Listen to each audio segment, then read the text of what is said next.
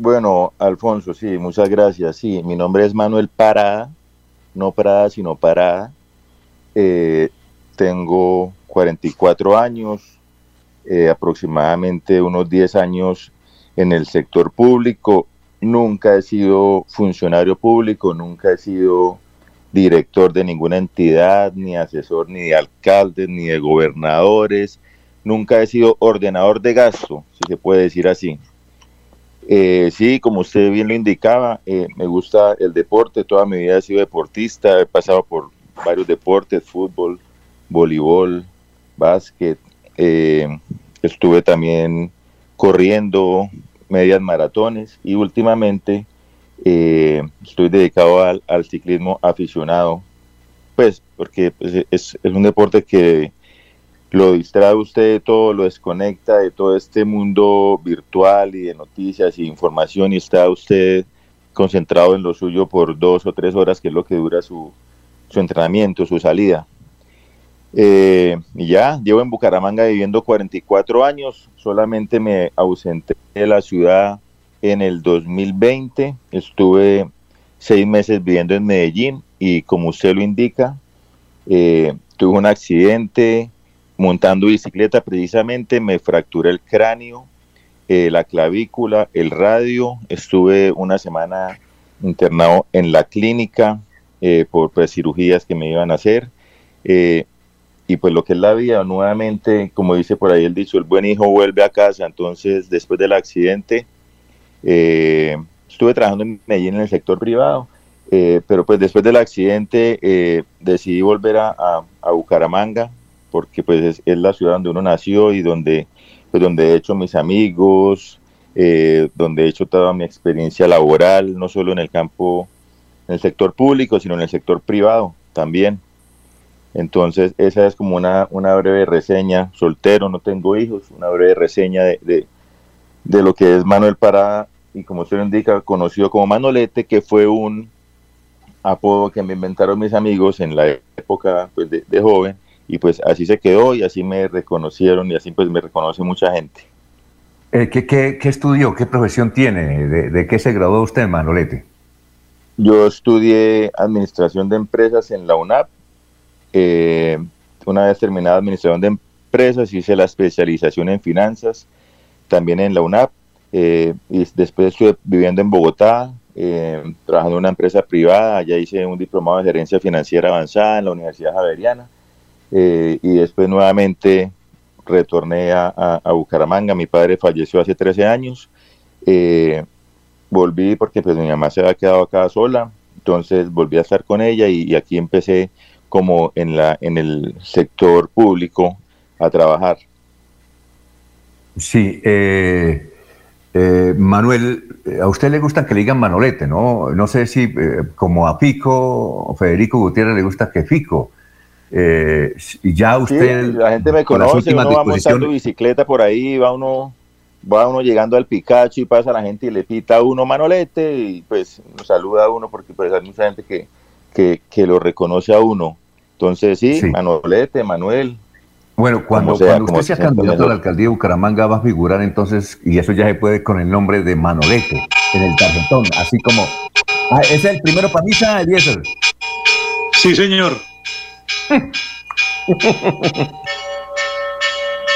Bueno. bueno, eh, Manuel. Y eh, sonaron las campanas con el anuncio de Manolete.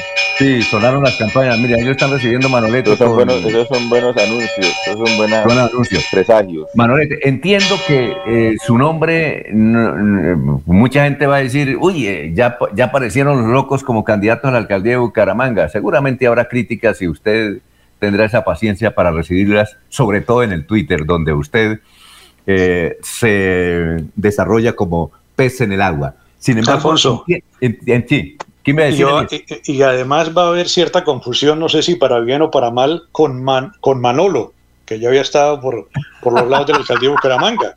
Manolo Acero, sí. Manolo Acero y Manolete pues son muy cercanos los, los nombres. Sí, sí, ahorita lo explicará. Pero Manolete, entiendo que esto es, eh, usted hace parte de un grupo de estudio que empieza, que piensa en Bucaramanga y entre ellos están connotadas personajes como el doctor Miguel, Miguel Ángel Pedraza, que es el mejor columnista, el que más leído al menos en el departamento de Santander, y que tiene sobre su escritorio la propuesta de ser el director de Vanguardia Liberal, eh, eh, pensadores, como llaman ahora, tanques de información y de estudio, eh, que de ahí sale su nombre. ¿Es así, Manolete? Sí, yo con el doctor Miguel Ángel Pedraza inicié una amistad desde el gobierno de Rodolfo Hernández.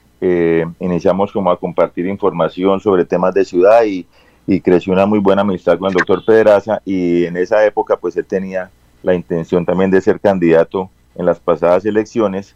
Eh, las cosas pues no, no, no se dieron y, y, tengo entendido que quería también poner su nombre a consideración de los ciudadanos para estas próximas elecciones.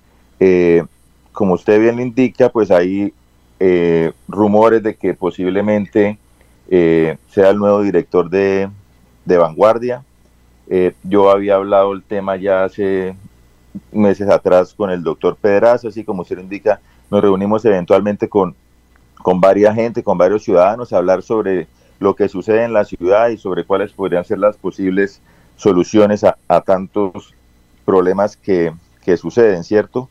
Eh, y ahí pues no es que eh, lo hayan propuesto, sino que pues yo eh, tomé la decisión por ciertos acontecimientos que han, que han pasado eh, y dije, bueno, pues, pues estamos preparados, ya tengo la experiencia que es precisamente pues es lo que la gente está buscando ahora, pues no, no basta solo con ser nuevo en la política ni en el campo, porque lo que sucede es que lo que ha venido sucediendo en estos últimos seis años y medio en la ciudad, que, que la cogen de experimento personal a hacer inversiones de prueba y error.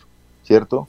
Entonces vamos a hacer el urbanismo táctico y amanece un día la calle, la carrera 34 llena de materas y pintada en el piso y cosas que no tienen ninguna socialización, ninguna eh, planeación hacia futuro. Ahora estoy investigando, en el 2018 se invirtieron mil millones de pesos del acueducto eh, en un museo del agua en Acualago. Mil millones de pesos que hoy pues yo no estoy diciendo que se robaron, pero seguramente se invirtieron, pero se invirtieron sin ningún tipo de planeación estratégica, ¿cierto? Lo mismo de las ciclorutas, que no se socializaron, no se eh, diseñaron bien, la gente no las está utilizando. Yo no digo que la plata se la robaron, simplemente fue dineros mal invertidos. Entonces la ciudad se ha venido convirtiendo desde los últimos seis años y medio en el laboratorio de personas que seguramente tienen eh, buenas intenciones, pero a la hora de eh, ponerlas en práctica, de ejecutarlas en la ciudad, pues no tienen ningún tipo de, planeación estratégica para que esto sea un, éxito. Entonces, básicamente es eso. Yo no, y, y como sucede en todas las elecciones, muy seguramente, Alfonso, eh, después de mitad de año llegarán aquí a Bucaramanga los elegidos de los grandes caciques políticos de los senadores, de los eh, exgobernadores, de los exalcaldes a decir, este es el elegido mío para la alcaldía y todo el mundo tiene que apoyarlo. Entonces son personas que no viven en Bucaramanga hace cuatro, hace ocho años y que entonces toca apoyarlos porque sí, porque el senador mandó la orden, porque el exalcalde dijo que era con él. Gente que no tiene ni idea de los problemas reales de la gente. Yo, como usted bien lo sabe y como bien lo, indica, de, del gobierno de Rodolfo Hernández hasta este gobierno tengo muy claro todo lo que se ha hecho en la alcaldía, todas las inversiones que se han hecho, qué ha pasado con esas inversiones y a raíz de mi tarea como opinador, pues muchos líderes lo llaman a uno a, darle sus inconformidades de lo que sucede, que por aquí no llegan las inversiones, que los habitantes de calle, que los abuelitos, una cosa que la otra.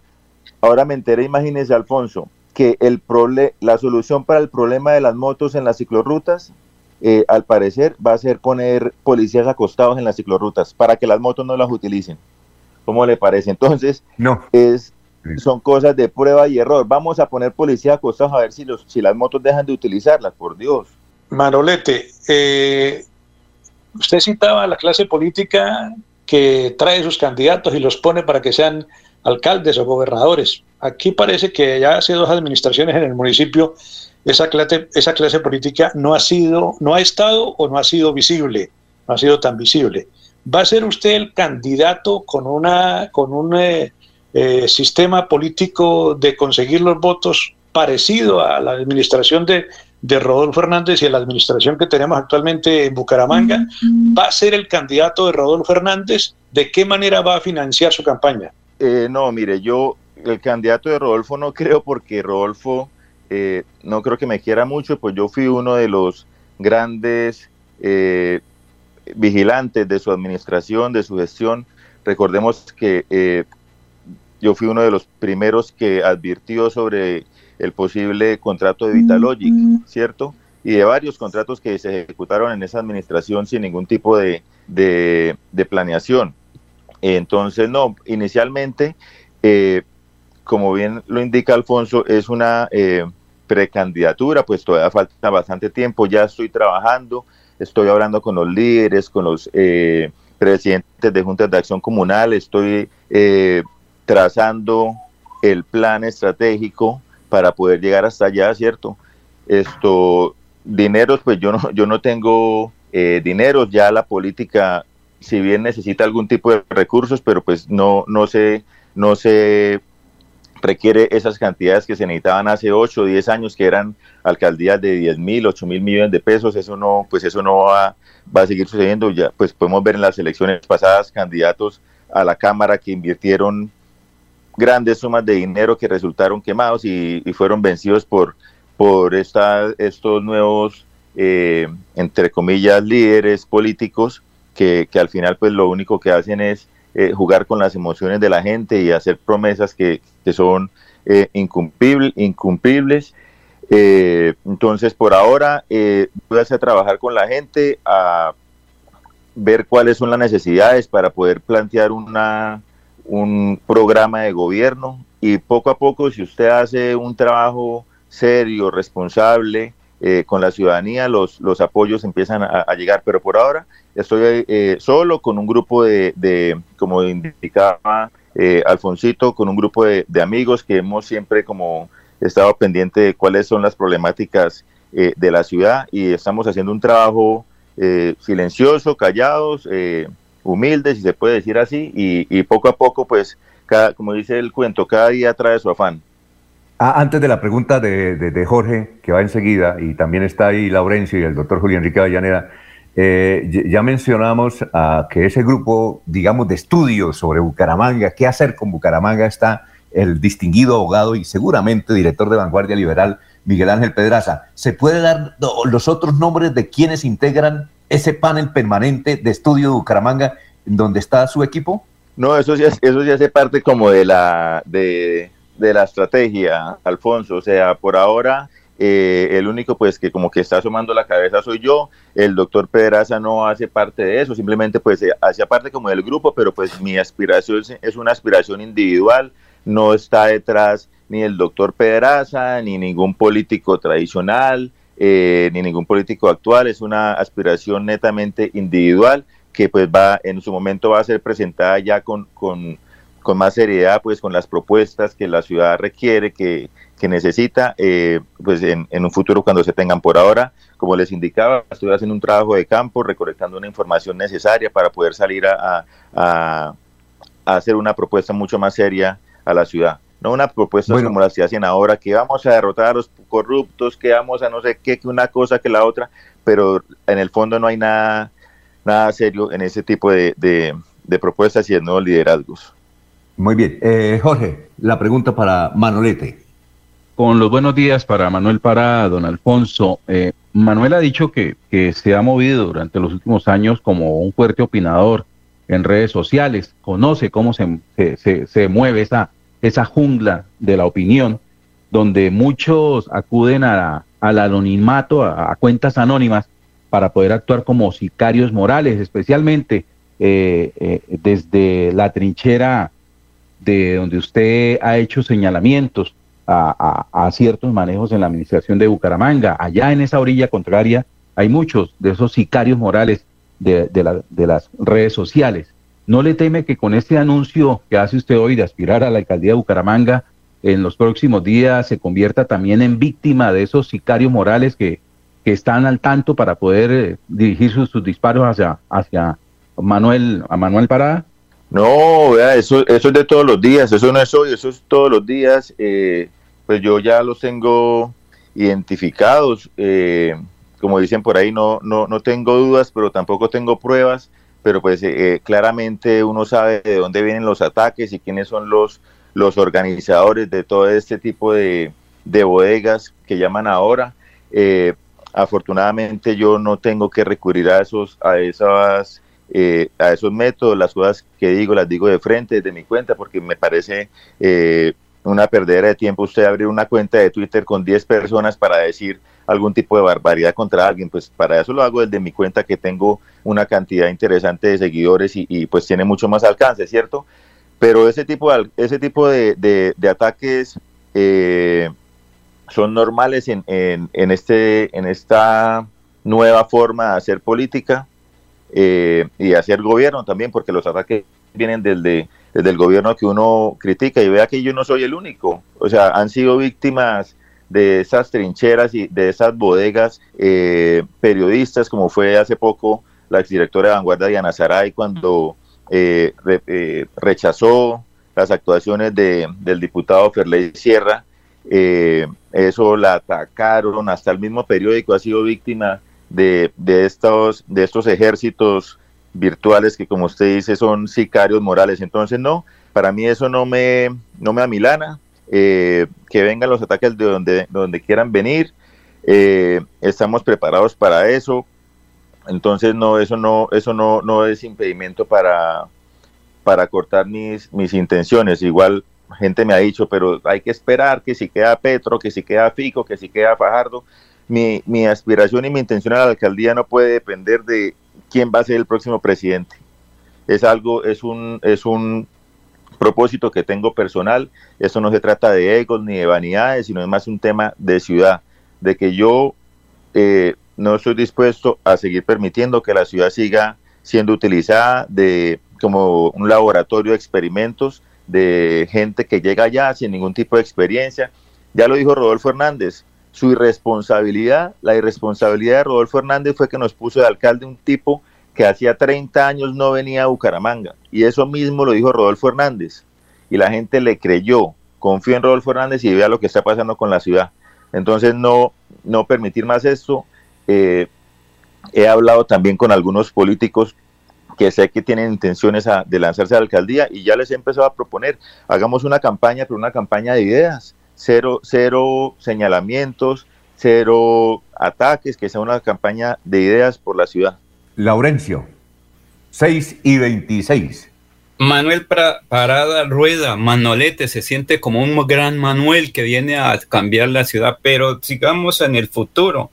¿qué tal que uno de los alcaldes con el perdón social diga, venga, que yo ya fui alcalde de Bucaramanga y le puedo dar alguna orientación y tiene mi respaldo? ¿Cómo ve la situación que ahora se dice de Iván Moreno, que fue alcalde de Bucaramanga, la ciudad que usted quiere gobernar? No, pues imagínese eso con los que nos sale eh, ayer el candidato Gustavo Petro, que el perdón social, el perdón social entonces es, es aceptar los, los eh, respaldos de políticos que han sido seriamente cuestionados y condenados. ¿Cierto? Entonces, para mí eso, eso no tiene ningún tipo de presentación. Eso es lo que precisamente la, la ciudadanía está cansada de ver a esos caciques electorales siempre ahí. Por eso eh, pienso yo, dentro de la lectura que yo hago, eh, candidaturas como por ejemplo las de Alejandro Gaviria y Enrique Peñalosa, que aunque son excelentes profesionales, que Enrique Peñalosa fue un buen alcalde de Bogotá dos veces, que Alejandro Gaviria es un gran pensador, un tipo que no tiene tacha pues en lo público, eh, no, no tuvieron la recepción eh, con la gente. ¿Por qué? Porque son políticos que ya la gente, la gente quiere ver nuevas caras.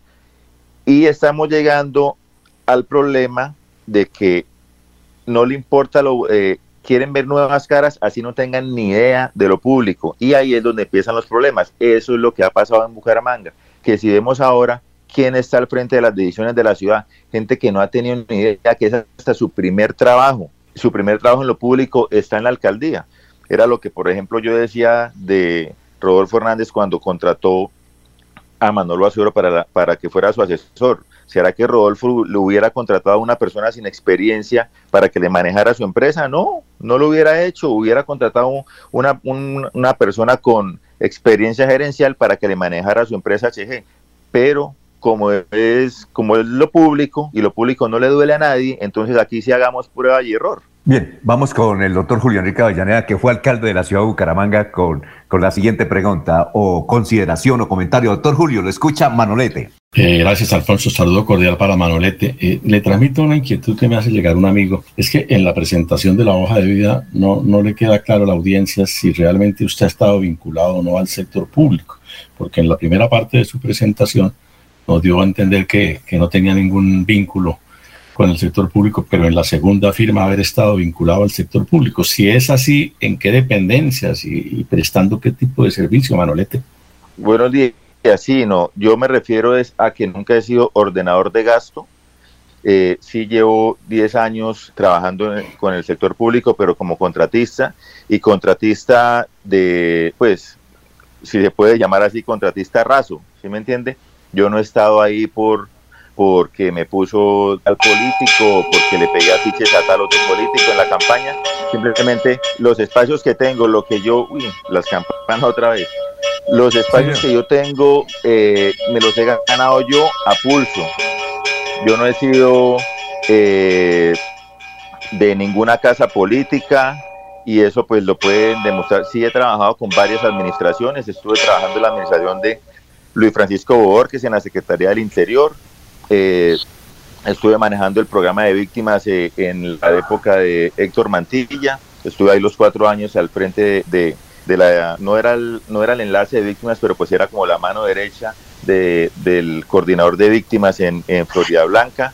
Entonces, eh, ahora estoy en la Secretaría Administrativa de la Gobernación de Santander, pero como le digo, como contratista soy el enlace de la, de la Asamblea con los temas que tienen que requieren eh, eh, atención de la, de la Administración eh, y en algunos temas de comunicaciones con la Secretaría. Entonces, no, lo que yo, a lo que yo me refería es que nunca he sido, digamos, ordenador de gasto, nunca he sido secretario de despacho, nunca he sido director de ningún tipo de instituto descentralizado, nunca he tomado eh, he, sido pues miembro del comité de asesores que toman las decisiones de gobierno en las diferentes administraciones por donde he pasado. Como le, repito, le, repito he sido un contratista eh, como muchos más tiene la administración, pero que nunca ha tomado parte de las, ha sido parte de la toma de decisiones que hayan hecho esas administraciones. Gracias, Manolete. Vamos a tener oportunidad, mucho tiempo para hablar con usted.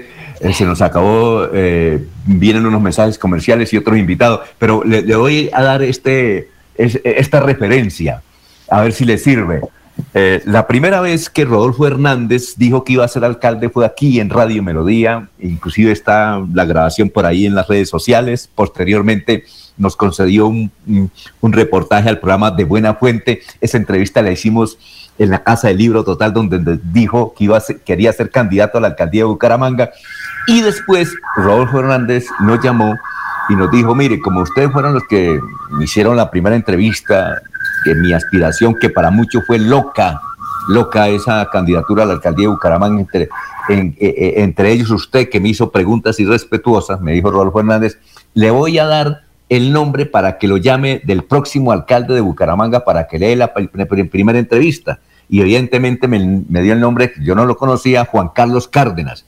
Le hicimos la entrevista en el restaurante Tony de Bucaramanga un sábado por la mañana y aquí lo presentamos en Radio Melodía.